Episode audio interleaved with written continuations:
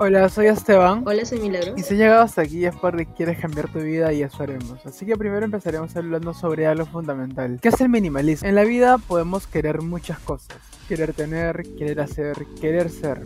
Uno de los principios básicos es tener, hacer y ser todo lo que quiero.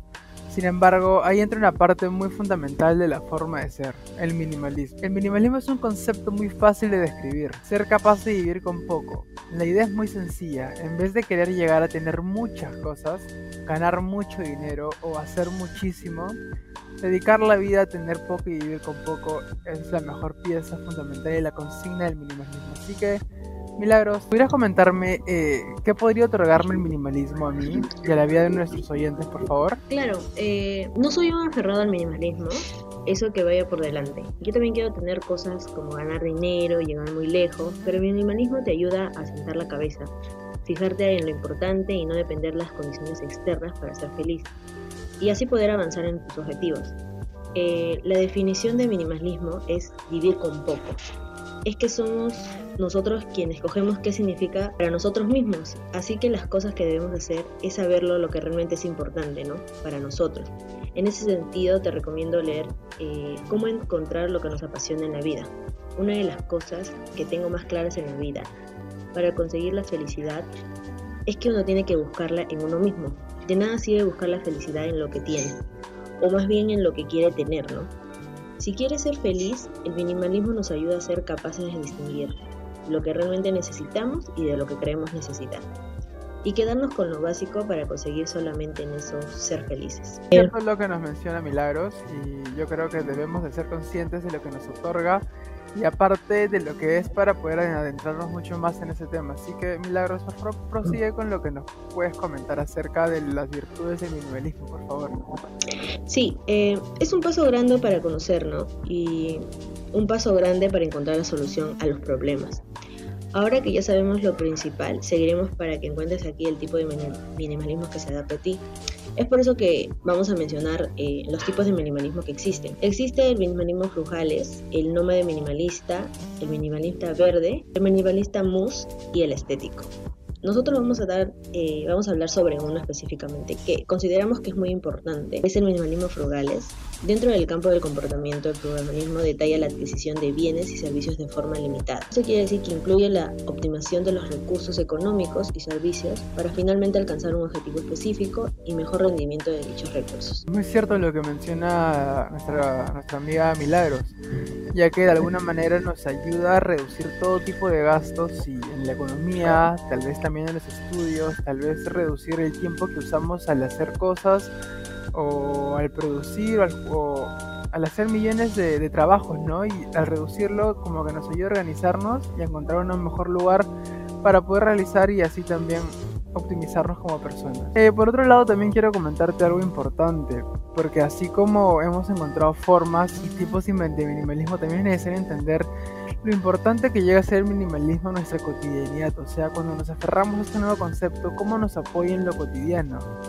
Así que vamos a empezar en temas cada vez más centrales. Si hablamos de la tecnología, eh, obviamente tal vez a ti te, ha gustado tener una colección de discos, libros, revistas, pero con todo esto del minimalismo nos damos cuenta de que esto no puede ser tan trascendental y que ahora que tenemos una nube con tanta tecnología podemos tener discos en Spotify, podemos tener libros digitales, y en este caso mantener el orden dentro de tu casa o tal vez despojarnos de esos tipos de, elementos y así ir más digital y de esta manera ayudar a un orden y también a la organización, ¿no? Todo esto nos ayuda a tener también otro punto importante que es la paz mental. La gente usualmente busca un lugar seguro que no esté tan cargado y termina encontrando confort en el minimalismo. El minimalismo ofrece una vida con menos estrés, con menos distracción y más libertad y tiempo.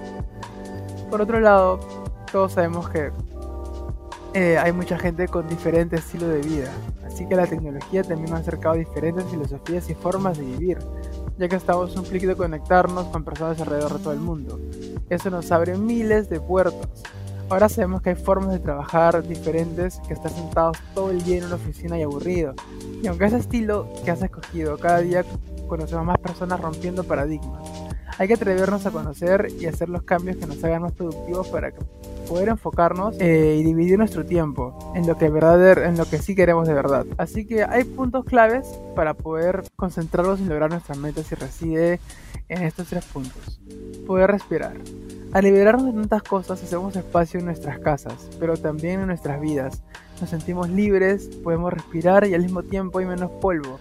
Limpiar es más sencillo y podemos de esta manera respirar mejor, literalmente respirar mejor, ya que el encontrar todo limpio nos da esa sensación de paz y tranquilidad para poder enfocarnos en cosas que de verdad nos interesan. Por otro lado, después de este punto encontramos la concentración. Al tener muchas cosas, la concentración está por todas partes. Cuando tenemos menos, hay más facilidad para concentrarnos, para enfocarnos, para dedicarle tiempo y dinero a lo que de verdad queremos hacer. Podemos enfocarnos en cumplir nuestros sueños tal vez y así lograr lo que en verdad esperamos de nosotros en unos años, meses o días. Por otro lado, más dinero. Gastamos dinero cada vez que adquirimos algo nuevo. No veo mal el adquirir cosas. El problema es que la sociedad consumista en la que vivimos nos impulsa a comprar y comprar y comprar cada vez más seguido, cosas que no queremos.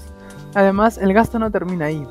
Una vez que tenemos un nuevo artículo, gastamos y gastamos también en su mantenimiento. Y esto produce en verdad un despilfarro de dinero que no deberíamos de tener. Y ahora con todo esto del minimalismo, la próxima vez que queramos gastarlo, preguntaremos dos veces y nos plantearemos si en verdad queremos tener esa cosa, si en verdad necesitamos este producto o tenemos algo en nuestra casa que pueda suplir ese tipo de necesidad, ¿no? Por otro lado, también tendremos más tiempo. Menos cosas significan menos tiempo, limpiando, acomodando, organizando Imaginemos todo el tiempo que nos podemos invertir tal vez ordenando nuestro cuarto que está lleno de miles de cosas. Obviamente perderíamos mucho tiempo en el cual podría ser invertido en hacer ejercicio, en pasando tiempo con familia, en hablando con los amigos, estudiando, cumpliendo algún trabajo. En vez de gastar o invertir tanto tiempo haciendo esos quehaceres que en verdad solo nos restan tiempo. Por otro lado, esto viene con algo mucho más positivo que sería tener más energía. Al no limpiar, al no ordenar tantas cosas que tenemos en casa, lo fijo que nos queda es tener más energía. Esa energía que gastaríamos haciendo, limpiando, ordenando, la podríamos invertir estudiando en cosas positivas en mi vida. De tal manera tal vez conocer un nuevo arte, practicar un nuevo arte, algo que sea respecto a la música y eso. También se encuentran las razones éticas, se encuentran las ambientales, que es una de las más importantes. Eh, no solo los artículos que compramos están contaminando, ya que eventualmente terminan en la basura, sino que todo el proceso mediante el cual fueron creados también significan otro tipo de contaminación al medio ambiente. Cuando adoptamos una mentalidad minimalista nos damos cuenta que cada objeto que adquirimos viene con una responsabilidad, la responsabilidad de su procedencia y su destino. Vivimos en un planeta con recursos finitos y es algo que sabemos, sin embargo la velocidad a la que consumimos nos refleja que realmente tengamos este concepto interiorizado. Eh, recomiendo a todos mis oyentes que vean un, documental de Netflix que se llama True Cost, que habla básicamente de todo el proceso de los productos que lleva para hacer, que lleva desde que lo realizan hasta su momento de deterioro y cómo ya deteriorado aún así sigue contaminando. Es necesario tener conciencia sobre la situación global también y creo que desde el punto minimalista podemos ayudar eh, siendo personas mucho más ambientalistas, a la vez también podremos concentrarnos en nosotros mismos y por otro lado también se encuentra la razón estética. Eh, desde el orden que obviamente todos deseamos una casa ordenada.